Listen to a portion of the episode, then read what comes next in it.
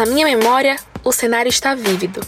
Com Black balançando e olhar fixo, Stella Carvalho sobe ao palco, pega o microfone do pedestal e fala firme.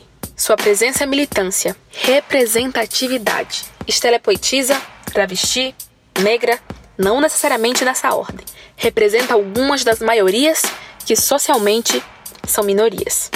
Sua poesia é forte, suas palavras carregam a história. Por isso, a brisa da noite é a única coisa suave por ali. Mas venhamos e convenhamos, não dá para ser suave no país que continua sendo o que mais mata travestis e transexuais no mundo. Se esquivando das estatísticas, Estela faz das palavras poesia, uma luta que vai além dela mesma, de seu nome e de sua trajetória. Nas curvas da noite, Stella escreve no pequeno quadro com giz os nomes dos participantes de mais um slam. No espaço das palavras ainda não ditas, o olhar revela histórias, memórias, as dores excruciantes de quem vive. Vem então aí a voz para falar de suas cicatrizes. Por que é tão difícil falar sobre dor? Por que é tão fácil fingir que estou numa redoma, numa fortaleza, uma carcaça sem nenhuma tristeza? De acordo com a Associação Nacional de Travestis e Transsexuais, ANTRA, só nos dois primeiros meses deste ano, o Brasil apresentou aumento de 90% no número de casos de assassinatos de travestis e transexuais em relação ao mesmo período de 2019. Esse é o podcast A Voz que Clama, eu sou Louise Wynne e nesse quarto episódio você vai mergulhar comigo em mais uma das minorias sociais que se representam na poesia, a comunidade LGBTQIA.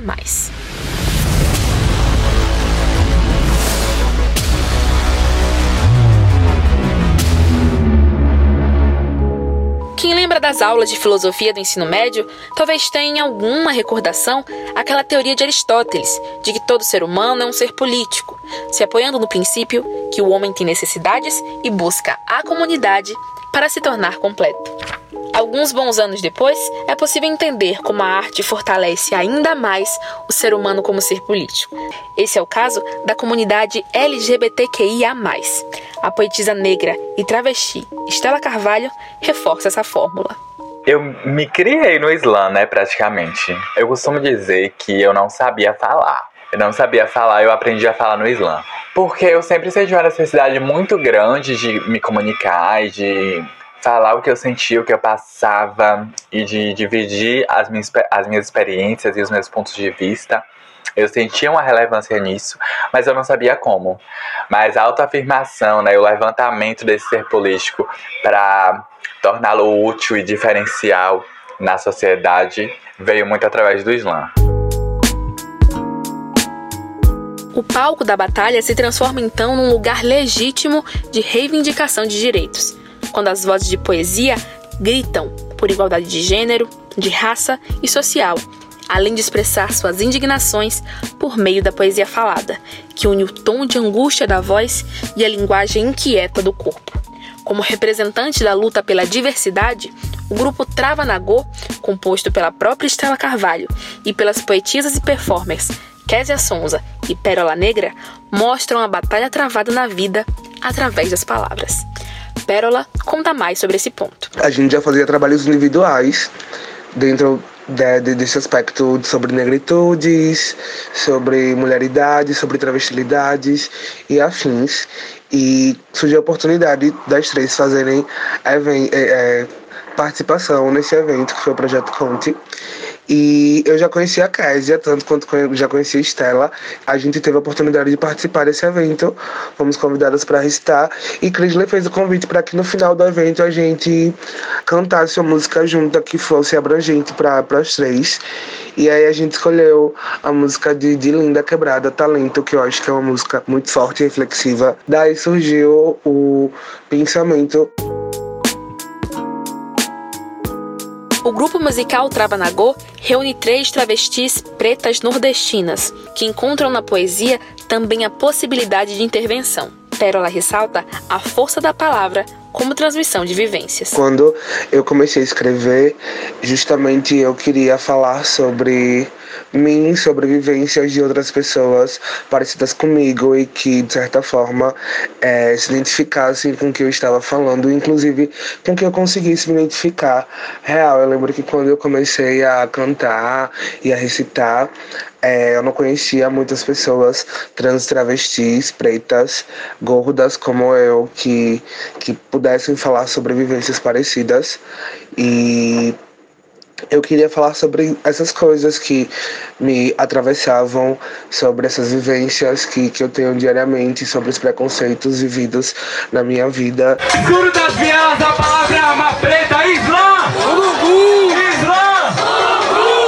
Mas pequeno eu já sabia que não ia ser fácil, mas eu disse que eu aprendo e não vou vacilar. E até aqui sustento que eu posso ser incrível. Você também pode, basta acreditar. Sistema que mata a trabalhadora, nós estamos cansados de tanta opressão, do drama da negra que não tem valor e da vida que exige superação. Gritos e gritos revoltas do povo, sofre meu povo que luta por paz. E se a vida te ensina que tente de novo, levante e prossiga, você é capaz.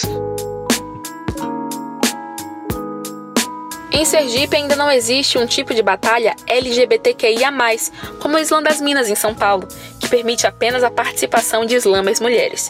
Mas em compensação, iniciativas como o Islã Mungu, que permite a participação apenas de pessoas pretas, se apresentam como possibilidade de destaque a artistas que se encaixam no quesito minoria entre as minorias.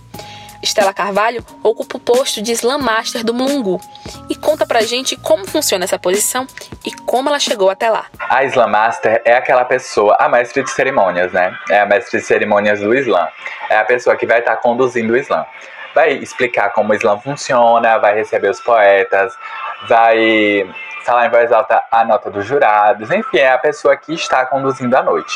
Eu passei uns dois anos, é, de 2017 a 2018, declamando em tudo quanto é lugar em Sergipe. Eu participava de muito slam, eu sempre fui muito apaixonada por slam. Participava de muito slam, roda de poesia, eventos que eu ia só pra declamar, enfim. É, fiz meu nome mesmo enquanto poeta. E aí, é, no início de 2019, o Islam Lugu resolve se reunir enquanto coletivo e foi uma decisão conjunta que eu fosse a Islam Master. Representatividade é a palavra de ordem. Assim, elas fortalecem a história de quem as antecedeu e pavimentam o caminho de quem ainda está por vir. Fechar os olhos e lembrar de um ambiente de batalhas de Islã é mergulhar num mundo diferente. O espaço enchendo, um burburinho tomando conta. Ali, as frases não são minhas, tornam-se nossas. As palavras autobiográficas parecem até lei um processo de identificação único, que vai ganhando forma a cada apresentação. Os jurados escrevem suas notas num quadro negro. E nessa ironia, os resultados são variados. Entre o público, discordância. Mas tem concordância também, por favor. Acaba uma rodada e começa outra, e outra, e outra, até que no final sai o resultado um empate justo ou uma vitória que já era esperada. O burburinho então volta. As latinhas são abertas e a confraternização começa, na força da poesia. Os poetas vão embora e a poesia os acompanha, ocupando quartos, cozinhas e salas. Porque, mesmo no eco dos passos no silêncio, a poesia não se cala.